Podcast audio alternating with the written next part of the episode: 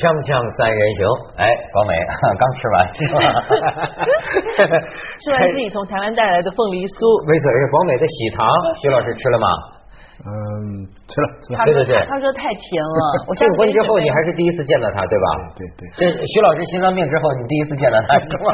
坏了，是的，是的，是的，是 都是大日子，对吧？人生的这个大事情，也是你的大日子呀。怎么是我的大日子呢？我也心脏病，没错，伤透了心呐！我现在心脏穿了一个洞啊，所以我现在见到女孩以后有话说了，我说我为你啊，真是伤透了心呐。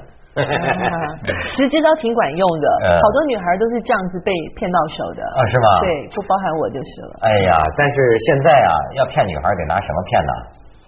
国家公务员不是说国家公务员是骗子啊，说现在女孩嫁你真要嫁什么国美老公那样的，你也不容易找啊，对吧？毕竟为数太少。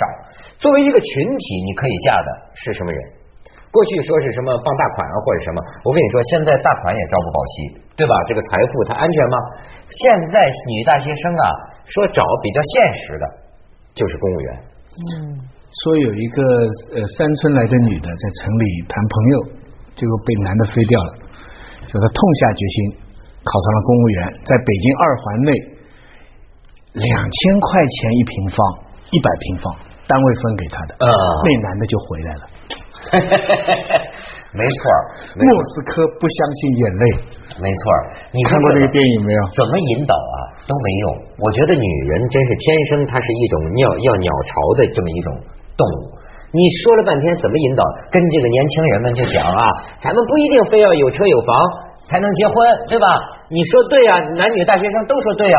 可是他们一问卷调查，百分之七十的男生都说对，没房子也应该可以结婚。可是百分之七八十的女生都说不行，没有房子我不嫁。公务员还配房子啊？对啊，所有啊所有的公务员都也不是所有的，当然他这个就是一例，他有些各各种各样的可能，有些是明的，比方说你的这个单位好，嗯他就有优先照顾。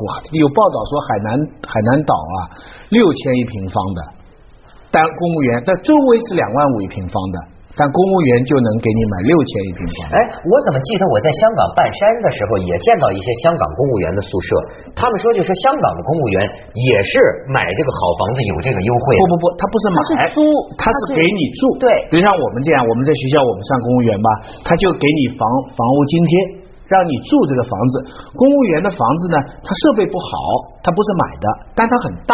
对他用这个这个租的很舒服，地方很好，地段半山呢对对呀，对，那是高级公务员啊，那是高级公务员，就这样。哎，所以说现在你知道吗？大家都奔公务员了。嗯这个考试，徐老师，现在中国终于出现了一个比高考还牛的考，叫国考。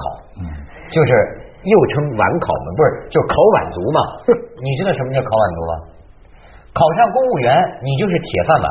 这个今天的新闻出来了，四千六百个里边儿取一个，有个好像是哪个哪个部门的一个一个能源部门能源部门的一个职位，公务员职位空缺，四千多个人考啊，只取一个人呢。古代考状元也差不多就这样子吧。哎呦，那比古代考状元都厉害。他们说是什么？说是明朝的时候有那个就是自己净了身去当公务员的，就是到到宫里当当公公的，当当当公务，也就是说公务员，对对对皇宫的公 没错啊，公务员自宫进去的，也就是十比一。就是说，十个里边取一个，现在是四千六百位，但是现在不用公了，但是要考 公务员。但是现在要考，这个不得了。我看到，反正你总体来讲，今年就是说竞争公务员的岗位一百多万个人考一万多的职位，大学大学生三个出路，他们说大学生现在他们到到三四四年级的时候就知道，就三个出路：考研、考公务员、就职。每个人都在问，嗯走哪一条路？就这样，很现实的。当然了，黄美给他们提供另外一条饭碗之路，那另外我们后话。其其实我我我真的这样讲吧，就是说你可以把公务员当成一个金饭碗、铁饭碗，但是这个饭碗是不是每个人能捧得到？你就算捧到了之后，你能捧多久？捧不捧得住？我觉得这才是最就是比较容易捧得住啊。真的吗？大家现在对你你的上级动不动要炒你吗？你为什么事儿？你你对我们的社会制度有有忧虑吗？不是，我我我这样子讲吧，我们家五口人，我们家五口人里面有两个公务员啊，真的，我父亲当了三十几年的工呢？没没没那个工，直接那有公就没你了。国国民党系统，国民党我我系统。我父亲我父亲离开军职之后呢，他就进了台湾电力公司，在那边待了将近四十年的时间，所以他当了一辈子的公务员，所以他当年在教育我们的那个那个指标啊、方向啊、方式，全部都是像在培养公务员那样子的方式在培养的安分守己。对，就是那个万官价品唯有读书高啊，就是你要努力的读书，然后完了你就去考公务员。所以我我哥哥就走了我父亲的这条路。我哥，我告诉你，我哥真的很牛。我哥哥是考什么中什么，我天哪！我哥哥考什么中什么，而且他考上去之后呢，他想说，哎，那我不如再考一个更更高级的单位吧。他又考到了他又考到了。那就是考试天才，有有这么一种人。我我跟你讲，我还真觉得，就是说，你是不是有那种能耐的人？我我不能，我觉得不是考试天才我我觉得就是说，他不但是捧得到那那个饭碗，他还捧得住。哦，就是说那样子，我告诉你哦，他现在在目前的单位已经服务十五年了。我我都我我其实心里面我会觉得，其实我哥哥蛮可怜的，就是说每天过着那样子那么规律，然后每天一成不变的生活方式，可能在什么升迁制度上面，不是说我努力工作我就能怎么样怎么样，他可能努力工作了，可能哪个上司看你不顺眼啦，还是怎么怎么着，对对对他可能是一辈子都升不了官的。就是说，在台湾公务员并不是收入非常好，是不是啊？他比一般的人，比一般的商人，比一般的其他的人收入怎么样？那我这样子讲吧，你所谓的个体户，你从商的一个人，嗯你可能前五年你一个月可能也挣挣几千块钱，嗯但是如果你搭上了那那那个子弹列车，你有可能一夜之间你翻十倍、一百倍，嗯但是公务员是不可能的。除非搭上陈水扁，不是当年的陈水扁是吧？啊这鸡犬升天啊！对对所以这就是目前中国国内的内地的这个国情的特殊了。所以我真的觉得你要看你的性格。所以我我我我父亲很小，我很小的时候，我父亲就看出我的性格是绝对不可能当公务员的。但是我我父亲也积极的你的性格是大的，对，你的性格当公务员，台湾可能就没陈水扁了，是吧？所以我的父亲呢也非常积极的希望培养我弟弟走上跟我哥哥一样的路，但是我也很早我就看出我弟弟绝对不是一个捧公务员饭碗的那种哦那个。，你的意思是说你就是考上了，但你能不能接得住？对那这个在中在大陆不存在这问题吗？大陆的问题是，第一，呃，你做了大陆的公务员情况不一样啊，大陆的公务员是干部的代名词。是这个是这个是领导的代名词，不是他他们说现在饭店里边以前不是碰到人叫老板的吗？对对对最早是叫师傅的吗？对现在都管叫领导了。啊你不认识的人，哎，领导今天吃什么？就这样，这社会风气都在改变。没错，哎，他们我插你一句，他们微博上你知道现在都有人说了，你知道以前我们这儿到饭馆吃饭，大家知道吗？嗯都是叫老板嘛。对对对哎，老板您点什么菜哈？最近改了，最近服务员你去吃饭呢，那北京这儿不管在哪吧，在中国啊，都叫领导，叫领导了。嗯你这个悄然，你看社会角色现在变了吗？老板现在都可能坐牢啊，对吗？领导呢，当然也有坐牢。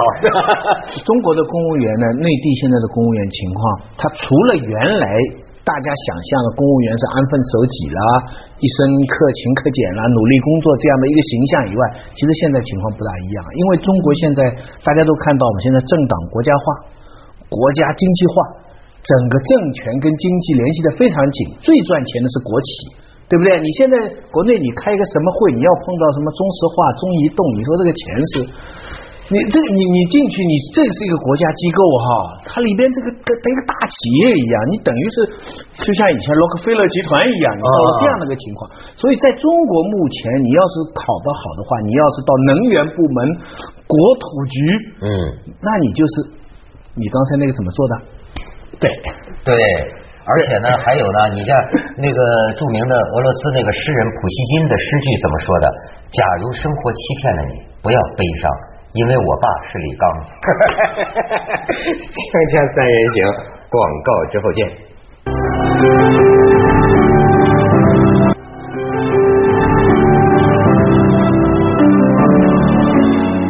这个你知道说考碗呐都有级别的，啊呃，现在考中央部部部委，这才叫金饭碗，考考金碗，所以叫国考嘛。呃国考。但是省这一级的呢，那个这个这个公务员呢就是银碗，然后再往下这个市地市这一级的呢嗯。叫铜碗，也最不济的叫到街道乡镇这一级啊是铁饭碗，嗯，你知道吗？但是木木头碗也摔摔不破的。但是据呃对呀但据说考城管呐嗯，很热门呐。啊，那得考体力啊，那那擒拿格斗估计也有好处，因为现在上上下下各种各样的权利可以带来很多额外的好处。公务员的想象变得很多了。以前我们听到公务员就契科夫写的嗯一个小公务员之死，对不对？嗯那小说写的太棒了。那个那个前面做了一个官，后面那个公务员，他在看戏的时候嗯忍不住打一个喷，那个叫什么打喷嚏吧？打喷嚏哎，然后他怀疑那个喷嚏的那个水沾到了前面那个做官，他就上去跟人家道歉嘛，跟人家道歉，人家就很不高兴嘛。就是说，其实大概也没沾到，但是他他就不太高兴，不太高兴，他想这下完了，他说他就再去道歉，不断的道歉，不断道歉，那个人对他发火了嘛。后来回去那个小公务员 忧郁之死啊，他一直担心人家迫害他，嗯所以一直有这么公务员。香港情况不一样，香港公务员的高薪。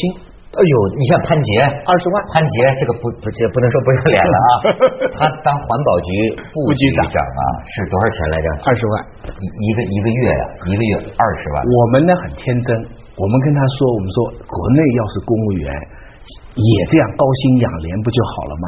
后来我做完节目，我们的节目有我有个朋友看了，他说你们真是天真。我说为什么天真啊？他说像他这种就等于是，比方说广东省啊或者什么省的一个环境厅的副厅长，嗯，这环境厅的副厅长下面一个焚化炉的项目都有的十几亿、二十亿、一百亿的项目过手，嗯你想想，一旦有这么多亿的项目过手，一个月二十万算什么？嗯，怎么养得了廉呢？明白这个今晚的好处了没有当？然这是没有真实根据的揣测啊，这这这是揣测啊。这个但但是确确实啊，我就觉得你你现在说这个公务员，你老是看到啊，说是这个什么好像贪污啊、腐败是有这一面，但是另一方面啊。大多数这个公务员还是 奉公守法，还还是好的吧？我觉得这么多人大多数公务员都有额外的好处，在中国目前，因为、嗯因为你你想，现在国家主席的工资是多少？哎呦，我那天在网上还看到网友强烈建议给人家那个胡主席加工资呢，说在全世界国家领导人的收入里，咱们胡主席的工资都是倒数第几的，你知道吗？哪着？你像曾荫权多少钱？曾荫权呃，曾荫权一个月应该是四五十万吧，应该。哎呦，香港的什么都算，香港的大学教授啊，收入也是举对国举世我我我我我们很难为情，我们香港大学教书的人的工资比中国的国家主席的名义上的还要多，但是这不代表人们都不做国家主席来做我们的事情。哎明白没有？中国的公务员系统现在是。中国现在是两极化，嗯一面呢，我爸是李刚，反映了民众极大的仇官情绪，这个很很简单，那嗯那个现在文学比赛了。但另外一方面呢，公务员这个称呼啊，缓和民众对官员的仇恨情绪。怎么讲？咦，他不叫官呐、他叫公务员呢、你仔细想想，这个名称起的太好了。从四九年以来，大家就想这个名称啊，一直没想好啊。因为你知道四九年的时候，我们革命成功，就是因为大家觉得多数比少数好。我们以前讲过，穷人比富人好，老老百姓比做官好，对不对？嗯可怕四九年以后做官的换了。然后毛主席就不让叫官的了，大家叫公仆啦、人民的勤务员啦、呃首长啊，对不对？等等等等，嗯都不那么顺口。嗯现在想出一个好词儿，公务员。公务员，你看属于人民吧？属于人民。公务员是干部吧？是干部。哎，你看政治又正确，经济又有好处，怪不得那么多人考。这个当年就说这个这个这个什么人民公仆这词儿啊，你知道？呃，我那天看见一段民国时候的有个军阀，是不是叫孙传芳？啊，对，孙传芳当年就脾气很粗鲁的这么一个江南就上海、呃浙江一带的，对，一个大大军阀。那个时候啊，就袁世凯和孙中山都在提，就说是呃，我们是人民的公仆，人民的这个这个什么什么的。然后孙传芳就骂说什么这个这个这个词儿不好，说是人民的仆人是吧？我很少见过这个仆人不偷主人家的东西的，就他说这个词儿不好。他他那个时候民民国的时候嘛，说仆人都都都偷偷主人家东西，说我就要当人民的爷爷。你见过有爷爷有爷爷对孙子不好的吗？不年旁了，锵锵三人行，广告之后见。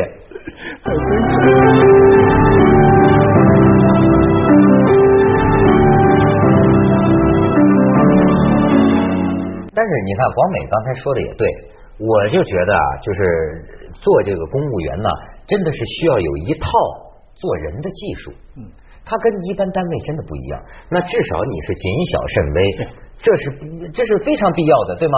呃，你像我们这儿有那个以前从那种大机关出来的人呢，就就就我印象很深嘛，跟我讲啊，他说我们原来那机关里啊，好多人都有那个叫植物神经紊乱。就是那种啊，就是怀疑，就是长期处于这个神经高度紧张。你比如说，你一个做秘书的，对吗？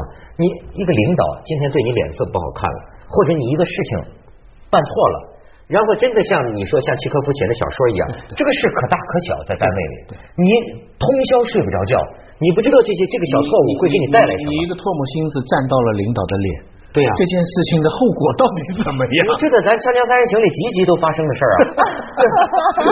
你的唾沫 飘到嘉宾的脸上。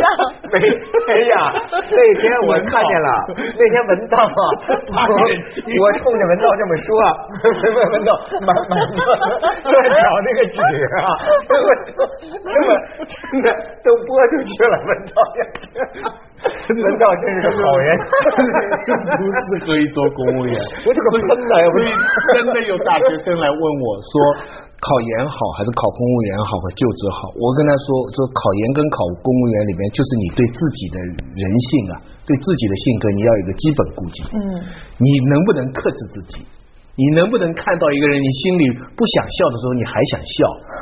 这样的话才能考公务员，否则的话你就考研吧。那相对来说，不过现在也难。现在叫导师叫老板。